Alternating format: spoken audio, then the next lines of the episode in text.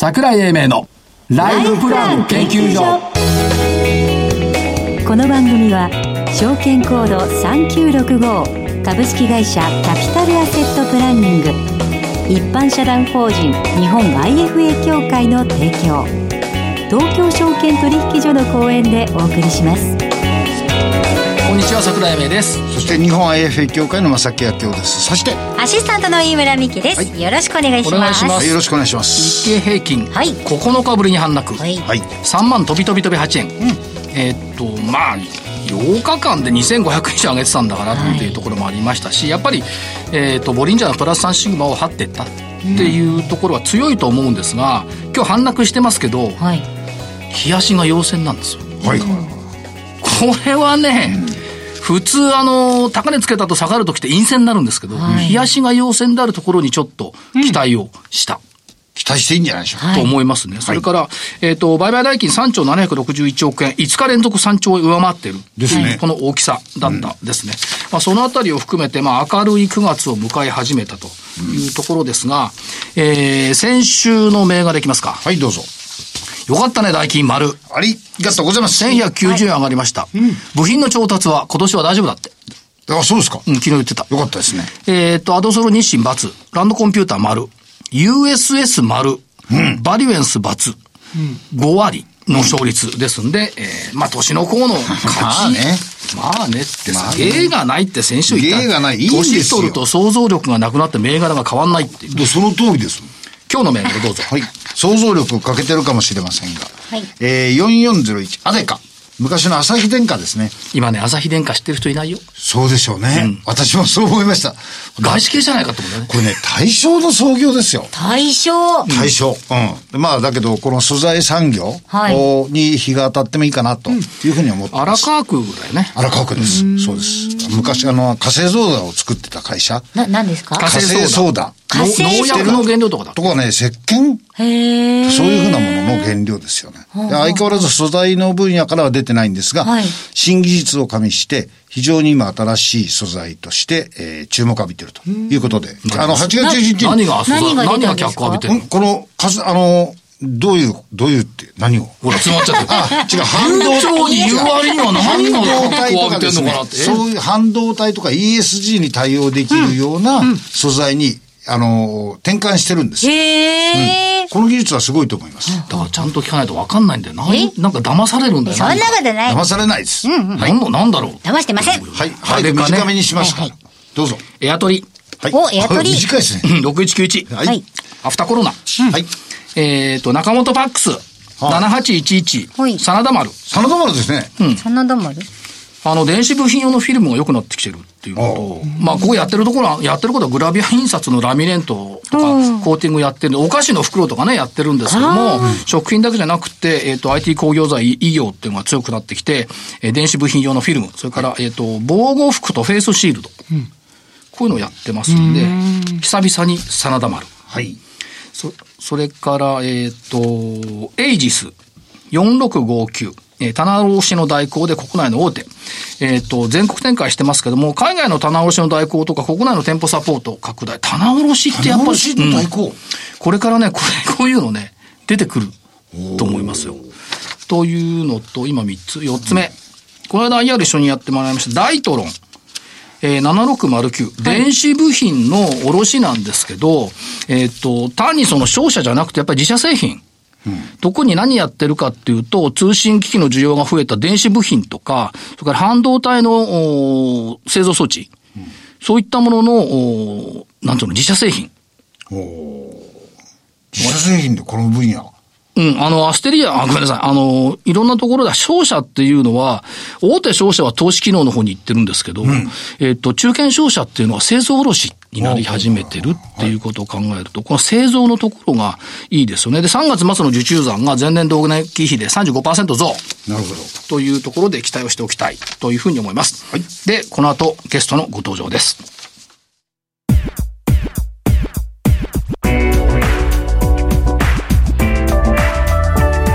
永英明のライフプラン研究所それでは本日のゲストをご紹介します。東証一部上場証券コード3916デジタルインフォメーションテクノロジー代表取締役社長市川聡さんにお越しいただきました。市川さんよろしくお願いいたします。よろしくお願いいたします。よろしくお願いします。えっ、ー、と、DIT さんとお呼びしますけれども、6月決算ということで、はい、先般、あの、6月決算、前期の決算発表されました。11期連続増収増益。はい。で、営業利益率が11.9%。はい。なんか儲けが増えてきたって感じですか？ありがとうございます。ひっそり聞きますけど。ということで、えー、売上高が144億、営業利益17億、営業利益率11.9%、配当も、えー、4円増配の24円といったところで、はい、背景はどうなんでしょう？ソフトウェア開発事業が伸びたと見ていいんでしょうか？そうですね。我々のメインのセグメントがソフトウェア開発事業というところで、大きくその中がまた3つに分かれてるんですけども、1つ目のビジネスソリューション事業。こちらお客様がお使いになれるシステムの開発及び運用サポートっていうところなんですけども、この運用業務っていうところが、このコロナ禍でもしっかり仕事が確保できたというところでありますとか、開発側につきましては医療系、公共系、はい、そういった景気の変動を受けにくいところをしっかり仕事確保できた。あと二つ目の、えー、そのサブセグメントのところのエンベレットソリューション事業。こちら。組み込みですね。そうですね。はい、組み込み系の開発及び検証なんですけども、車関係が前、可年度ほどの伸びではなかったんですけども、うん、しっかり仕事取れたというところ、あとこの IoT 関連というところで、新しく仕事開,、えー、開開拓していきまして、こういったところで開発の仕事をしっかり取りながら、検証の方は 5G 関連のところ、はい、えー、その検証をしっかり取れましたので、ここで好調だった。うん、あと3つ目のセグメント、自社商品のところ。これが一番楽しみなんです。そうなんです。我々注力しているところなんですけども、はい、コロナ禍でその商談面の制約はあったんですけれども、セキュリティの、えー、自社のプロダクト、業務効率化の方も順調に売り上げが上がりまして、あと最近新しくサービス出したこの電子契約周りの DD コネクト、はい、こちらも引き合いが非常に堅調だというところで、えー、総じてソフトウェア開発事業のところ、えー、順調にいきました。これ社長ちょっと聞いときますけど、はい、まあ確かにコロナがあったんで、商談の制約っていうか、あの、いろんな困難はあったと思うんですけど、はい、まずそのゾブロスっていうのはエクセル業務に絡んだところですよね。そうですね。ということは、はい、DX の一連というふうに考えていいわけですね。そうですね。な、なかなかこのお客様も基幹システムだけで全てそのやれるわけではないですので、うん、周辺業務でのこのエクセル業務ってたくさん、どんな企業さんにもありますので、その効率化ってやはり DX っていう部分では、割とまあ本丸に近いところにあるかなというふうに思っております。だからもう一つは、ウェブアルゴス。はい。これは、えっ、ー、と、ホームページが改ざんされたら元に戻しますよ。したがってサイバーセキュリティになりますよっていうことですけども、はい。これはまさにサイバーセキュリティど真ん中と考えていいわけですよね。そうですね。その、この我々のこのウェブアルゴスっていうのが、その正しい状態を保持しておいて、そこから少しでも変化があれば、それを瞬間に捕まえて元の正しい状態に戻す。その、えー、捕まえてから戻すまでの時間が0.1秒未満ということで、ですので、どんな攻撃に対しても100%対応ができて、うん、で、その戻すまでの時間本当に短いですので、実害をゼロにできる。そういった、えー、新しい考え方のセキュリティの商材になります。これ、あの、自民党の総裁選の候補の政策見てると、みんなサイバーセキュリティ、サイバーセキュリティって言ってきてるんで、これは追い風だなと思って、実は拝見をしてました。で、もう一つ、あのー、最近発売した電子契約クラウド DD コネクト。はいこれは、あの、だんだん増加してきているということですね。そうですね。この在宅勤務化で非常に引き上げ、堅調でございます。だから、自社商品事業の伸びってこれ二桁の伸びになってきてますから、はい。いろいろこう実を結んできたなという印象で捉えてよろしいですか？そうですねや。やっとこの2、3年前に採算分岐点を超えてから収益にも非常に貢献している、そういったセグメントでございます。から、えっ、と、システム販売のところは、えっ、と、前期 IT 補助金等々あったんで、特需があったんで、これはちょっと落ちましたと。そうですね。いうところですね。はい。特需があって、まあそ、その分、リソースをちゃんとこの旬の事業領域に移してますので、はい、そういった部分では採算という部分では、えー、十分取れてますまあ、そうは言っても、これ、カシオさんの非常に人気の高い 商品ですので、ね、順調な動きをしているというふうに見ていいわけですよね。はい、大丈夫です。はい。で、えー、11期連続増収増益。ということで、はい、やっぱり社長どうですか？自社商品を強化してきたっていうのは大きなポイントですか？そうですね。ここが採算分岐点超えるまで我々がこの上場前とかっていうのは非常に収益面で苦労したんですけども、ここはこの2、3年でちゃんと採算分岐点超えて、ここはやっぱりその超えてからのこの収益に対するインパクトっていうのは非常に大きいですので、そういった部分で利益率も改善してきてる。そこのが一番の要因がやっぱり自社商品とこかなと思います。しかも、はい、うすうす感じてはいたんですが。まあ、もう、あの、2017年6月期にスタートした中継の目標、5年以内のトリプル10で、そのトリプル10って売上高100億、営業利益10億、営業利益率10%。これ相当前倒しで全て達成されました。そうですね。もともとその期がはじ、その5年間でこの3つの目標っていうところで、前倒し達成も含めて、きっちりこの目標達成できましたので、また次のステージに行きたいなというふうに思っております。そこで次のステージは、これがね、いいんですよ。2030年ビジョン。はい、信頼され、選ばれる DIT ブランドに向かって、社長の考える DIT ブランドってどんな感じですか？そうなんですね。その、今割とこの IT 関連のところって仕事が潤沢にありますので、その仕事の奪い合い、同業他社さんとの仕事の奪い合いってあまりないんですけども、はい、これがまあ10年スパンで考えると、やはりこの世の中の変化をちゃんと捕まえて、まあ、そこに対してお客様のニーズにちゃんと応えられる会社じゃないと、おそらく生き残っていけないんじゃないかっていう、まあ、その中で我々としてはこのテクノロジー、はい、その我々の技術力にプラスアルファしまして、やはりまあお客様に信頼していただく、やっぱりこの DIT のスピリッツというか、このお客様に寄り添う、こういったところで信頼していただける、この二つ相もって、まあ、お願いするんだったら DIT さんだよねっていう、はい、そういった会社になりたいというのが、この DIT ブランドっていうところで、ね、その中に含まれているのが、はい、まあ、ワンランク上の価値提供っていう部分で、はい、まあ、当然ながら安全、はい、効率がいい、はい安心運用、はい、まあ、サポートですよね。はい、から、えっ、ー、と、課題の解決提案をしてくれる。そして高品質、高度技術。これをワンランク上で提供していこうというのが、DIT ブランドへの近道。そうですね。そのお客様が求めるいろんなものをちゃんとしっかり、そのワンランク上のものを提供していくっていう、それが一つ目の側面になりますね。で、でですね、コンピューターのソフトの会社と思うじゃないですか。うん、さっき社長がおっしゃった DIT スピリッツこれ裏側で言い換えると、プロフェッショナル集団。はい、つまり、ソフトなんだけど、人がやっぱり支えるってことですそうですね。はい。これは大きいですよね。はい。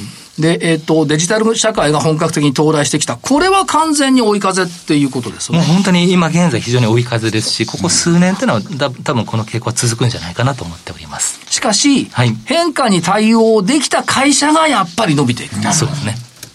だから、単単に、あの、商品だけじゃなくて、プラスアルファ、付加価値をつけて、はい、えっ、と、製品群を出していくことによって、はい、えっ、と、存続へ、存続っつうとなんか気球の危機みたいな、そうじゃないんだけど、あの、成長への道。はい。っていうこと。できる会社っていう。うん、社長、そういう意味では変化対応力っていうのが、はい、やっぱこれは重要なキーワードになってくるんですそうですね。我々の会社が本当に一番大事にしているその考え方というか言葉がこの変化対応力。やっぱりその常に変わってくる、そこに対して我々がちゃんと体を合わせて自分たち自身が変わっていく。これをやってこれたから我々、その先ほどもそのご紹介いただきましたけども、11期連続増収増益。やっぱり変化対応力、まさにそこかなというふうに思っております。で、えっ、ー、と、それがまあ存在感を高めていく。はい。っていうことと、はい、これもそうな、今、今社長おっしゃいました。顧客に寄り添う。はい。で、えっ、ー、と、顧客の価値を高めることに注力する。はい。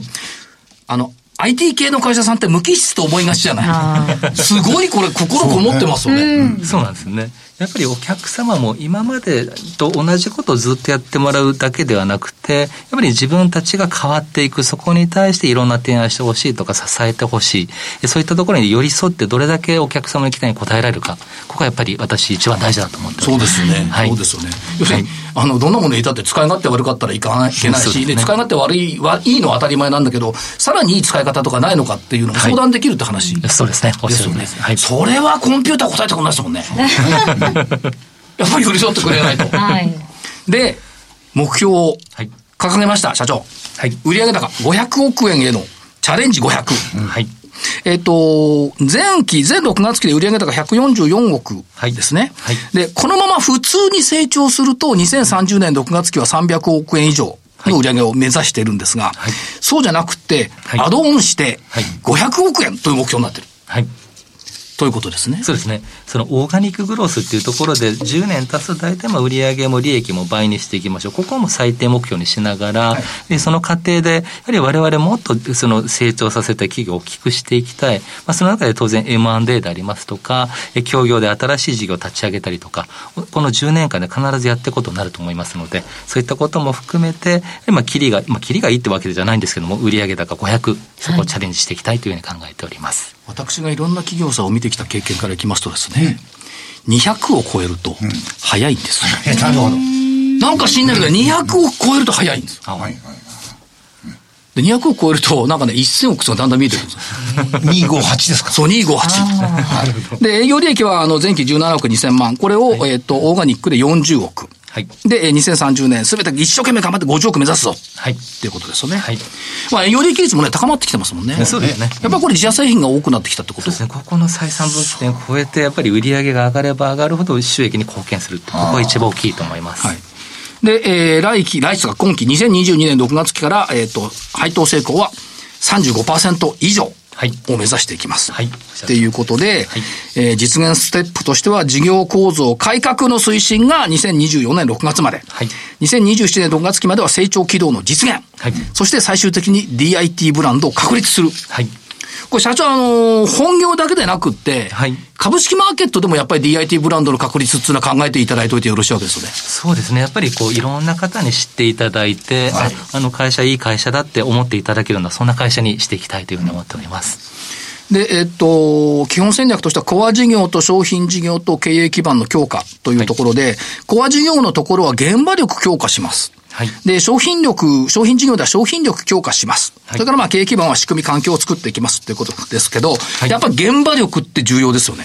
そうですね。お客様の期待に応えていくためには、やはりその現場がちゃんとお客様の信頼を勝ち取る、そのためには、そのプロジェクトを推進していく力でありますとか、新しい技術をお客様に提供する、そういったことが必要になってきますので、でまあ、現場力の強化が一番大事だと思ってます。はいで、まあ、事業基盤と成長要素、二つの両輪で、えー、推進していくということですが、はい、えっと、3年間、の中継目標でいくと、はい、えー、売上高で、えー、1、2、3年後、24年6月期が185億円、はい、営業利益が25億円、営業利益率が13.5%、はい、今11.9%の営業利益率が13.5%、どんどん高まっていくっていうこと。さっき言ったほら200っつうのがね、うん、185でしょ。もうちょいなのよ。で、前回の中継を見ていると、前田不達成って今回もそこに向けて頑張っていただけると。そうですね。はい。いかがですか、その辺は。え、みんな頑張ってると思うんですよ。はい。基本的にはもうやっぱりその200とかキーのいい数字、やっぱりその目標以上のところっていうのはなるべく早く達成していきたいと思ってます。ので、頑張ってまいります。だから、新たな中継が出てきたっていうことで、まあこれ社員さんにも浸透してきてるということでしょうし、まあ多分全社一丸となって動いていくっていうことが、ここで求められているっていうことですね。はい、はいで、えっ、と、セグメントで見ていくとどうですか？ソフトウェア開発、やっぱりウェイト高いですよね。そうですね。あくまでもやはりここが95%を占めているセグメントですね。ここが中心になっていくところでございます。まあ、ここが、はい、自社商品事業も入ってくるっていうところですね。すね特に自社商品のところは継続して伸ばしていきたいというふうに思っております。だから現状で見ると伸びしろが一番高そうなのが自社商品ですよね。そうですね。逆に言うと、はい、え今あのビジネスソリューションとエンベデッドが結構多いんで、はい、だからその意味では伸びしろが大きい。そうですね。ビジネスソリューションとエンベデッドのところは人が当然介在してきますけども、自社商品のところはそのソフトウェアになりますので。はい、というところになりますし、はい、それからまあ IoT が推進されてきてるっていうことを背景としたエンベデッド組み込みっていうのも、はい。これはどうですか？車、半導体、まあ、あとは産業経営機器っていうところですけども、はい、これは、あの、個別名は言えないですけど、はい、たくさんいいお客さんおられるんですよね。そうですね。その車関係ですと、やっぱり完成車メーカーさんでありますとか、はい、より部品メーカーの最上位のティア1と言われている、はい、そういったところがメインのお客様になりますので、割とその仕事は安定的に供給いただけてるという形になります。あと、医療機器系っていうのも、やっぱり今、やっぱ伸びてるってことですね。そうですね。やっぱりいろんな検査機器も含めて、まあ、そういったところの開発及び検証、そういったところで定常的に仕事いただいております。で、自社商品のところは、これキーワードは2つでさっきも言いましたけど、サイバーセキュリティと、働き方改革と DX。3つになっちゃいますけど。はい。これだけど、はい、製品発表されたのって5年ぐらい前でした。そうですね。セキュリティの方が2017年。はい。で、えっ、ー、と、業務効率化の方がちょっとだいぶ前で2010年。そうですよ。ということは何も今始まったサイバーセキュリティとか働き方改革 DX を、はい。は今始めたわけじゃなくて、はい。そこから社長読んでたってことですか？そうですね。なんとなくセキュリティ、業務効率化、そういった中で、我々どちらかというと、このエンジニアが一生懸命考えて、それをまず製品作る。はい、で、その中でリリースしながら、世の中に通っていきながら、使っていただきながら、それを世の中に普及していくっていう、そんな形で全てまいりました。ということはやっぱりあれですよね、はい、あの時代を先取りした経営をしてこられたっていうことの防止にもなるってことですね。そうですね。割と先を見ながら取り組んできたっていう形になると思います。うんということで、今は、だから先見てますよ。2030年ビジョンですから。はい。そうね。うん。9年先。で、DIT、バリューですか。ブランド。DIT ブランド。ブランドね。はい、うん、この中にもうすでに新商品の中になんか自社商品の中に目は合うような気がしますけどね。そうですね。今、その業務効率化、セキュリティ以外にもいろんなものを継続的にその製品開発しておりますので、うんうん、そういったものも世の中に出していければなというふうに思っております。うん、DIT さん、新商品をさりげなく出してくる。えみたいなね。はい、相当日夜研究してるんだと思う。だと思いますよ。ですよね。うん、で、社長、あの、最後、投資家さんにメッセージ一言、頂戴できますでしょうか？はい、はい、我々、11期連続増収増益繰り返してきましたけども、これを、これから先ずっとまあ10年も20年も継続して続けられられるように頑張ってまいりますので、皆さんどうぞよろしくお願いいたします。ということで、えー、今日は DIT ブランドという言葉を覚えていただければと思っております。今日はありがとうございました。ありがとうございました。ありがとうございました。本日のゲストは、東証一部上場、証券コード3916、デジタルインフォメーションテクノロジー、代表取締役社長、市川聡さんでした。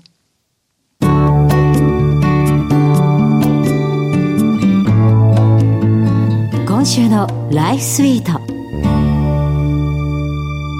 さて今週も資産運用について学んでまいりますファイナンシャルスタンダード株式会社 IFA の石川裕次郎さんにお話を伺います。石川さんよろしくお願いします。はい、よろしくお願いいたします。はい、今日の、今日はどういうお話をしていただけるんでしょう？はい、今日はですね、稼ぐより大きな損をしない。はい、こういったお話をさせていただければと思います。えなるべくこうあの安全に進みましょうねって話ですか、平たく言うと退屈な運用がですね、はい、まあ、実は最も早道だったりする、まあ、そういうお話になります。ははは急がば回れみたいなですか、はい、そうなります。はい、で具体的に申し上げますと、例えば皆様お手元に計算機がある方はですね、使っていただければと思うんですが、例えば100円あるとしてですね、うん、えー、30%儲かりました。はい。130円。えー、はい。かける1.3しますね。はい。でまた同じ30%損しちゃいました、はい、となるとその1.3からかける0.7をします、はい、これをずっと続けるとですね、はい、あっという間に100という数字がどんどんどんどん見る道に下がっていくんです。不思議なお金のマジックです、まあ、マジックというか現実ですね。30%下がった、はい、まあ、100円が70円ですね、はい、70円が100円に戻るのにはですね、はい。えー、43%アップが重要なんですよ。はあ、本当だ、えええー、はい、なので30%戻ってもですね、はい、えー、確か91円までしか戻らないんですね。だからその繰り返しなので、はい、えー、儲かった損した儲かった損したを繰り返していってもですね、はい、絶対に時間は味方をしてくれないんです。えー。って今までゆっくり長期投資してれば大丈夫ですよみたいな話じゃなかったでしたっけ、正木さん。そうでしたよ。そうでしたよね。はい、言ってることが違うじゃないですか。いやいやいや、そんなことではない。算数もう一回やり直します、はい、まあ、すいません。はい。あの、また教えていただけますか。はい。ですので、特にですね、はい、あの、非常にポピュラーな投資商品の投資信託は、まさにこれが、あの、如実に出ます。まあ、株式だとですね、まあ、例えば、買収されるとかですね、新商品が出てですね、うん、ストップ高と、まあ、こういったラッキーもあるんですけども、はい、基本的に投資信託はそういったことはあまりありませんので、投資信託をお持ちのお客様にはぜひ気をつけていただきたい点ですね。時間は味方してくれないっていうことを覚えておくことが大事ですか、それを踏まえてどうしたらいいんでしょう？ありがとうございます。ずばりですね、じゃあそうならないためにはどうするか、はい、これはですね、振れ幅を抑えることがまずは重要でございます。はいまあ30%増えました、30%損しました、そういったことではなくて、着実に3%ずつ増やす、着実に4%ずつ増やす、こういったことが非常に重要でございます。まあ、極力そこに近づけるですね、はい、そういったテクニック。まあ、これが一つ分散投資というものなんですけれども、うん、えー、そういったことをですねお客様に日々ご案内をさせていただいております。要するにリスクコントロールをしていただける、はい、リスクコントロールアドバイスをしてくれる人と、はい、いうことでよろしいですかね。はい、さようでございます。儲けること、私も大好きなんですけども、はい、転職して思ったのがですね、あのリスク管理の方がはるかに重要なんだといったことを、うん、まあ、私自身もですね、現場で学んで、それを日々お客様に発信させていただいております。それこそ証券会社お勤めだったら、結構イケイケゴーゴーでいらっしゃったんですよね。もうおっしゃる通りです。明日、明日のことしか考えなかった。それがまさかあの長期的な視線で堅実にという、はい、それはあの証券会社をバックボーンにお持ちの IFA さんならではのお考えそういうアドバイスをしたかったので IFA になったんじゃないですか。はい、なるほど。あの今の社長とですね、はい、あこれであればついていけば間違いないといったことを考えたらですね、あの実はこっそり転職活動してたというのもあったんですけども。いや、本当、はい、そのお話はすごくあの、実体験に基づくものでございますので、はい、え我々にも大変響きました、はい、ありがとうございます。ありがとうございました。はい、石川さん、来週もよろしくお願いします。はい、よろしくお願いします。それでは、ここでお知らせです。株式会社キャピタルアセットプランニングは、金融機関に最先端のシステムを提供しております。証券コードは3965、39老後。フィンテックにより日本人の豊かな老後と円滑な相続、事業承継を創造することをミッションとしております。国内42社の生命保険会社のうち2社に1社が当社のシステムを利用し、政府の設計から申し込み、契約締結に至る政府販売プロセスをペーパーレスにより実現しております。また、障害資金繰りをスマホで予想するライフプランアプリ、資産家向け相続財産承継システムを開発提供しております。証券コード3965、39老後。キャピタルアセットプランニングは、フィンテックによって人生100年時代の豊かな老後を実現いたします。資産運用の目標設定は、人それぞれにより異なります。個々の目標達成のために、独立、中立な立場から、専門性を生かしたアドバイスをするのが、金融商品仲介業 IFA です。一般社団法人日本 IFA 協会は、企業 IR 情報を資産運用に有効活用していただくため、協賛企業のご支援のもと、この番組に協力しております。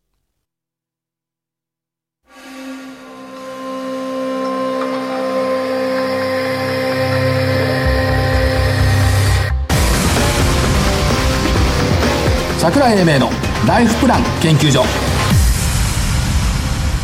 この番組は証券コード3965株式会社キャピタルアセットプランニング一般社団法人日本 IFA 協会の提供東京証券取引所の講演でお送りしました。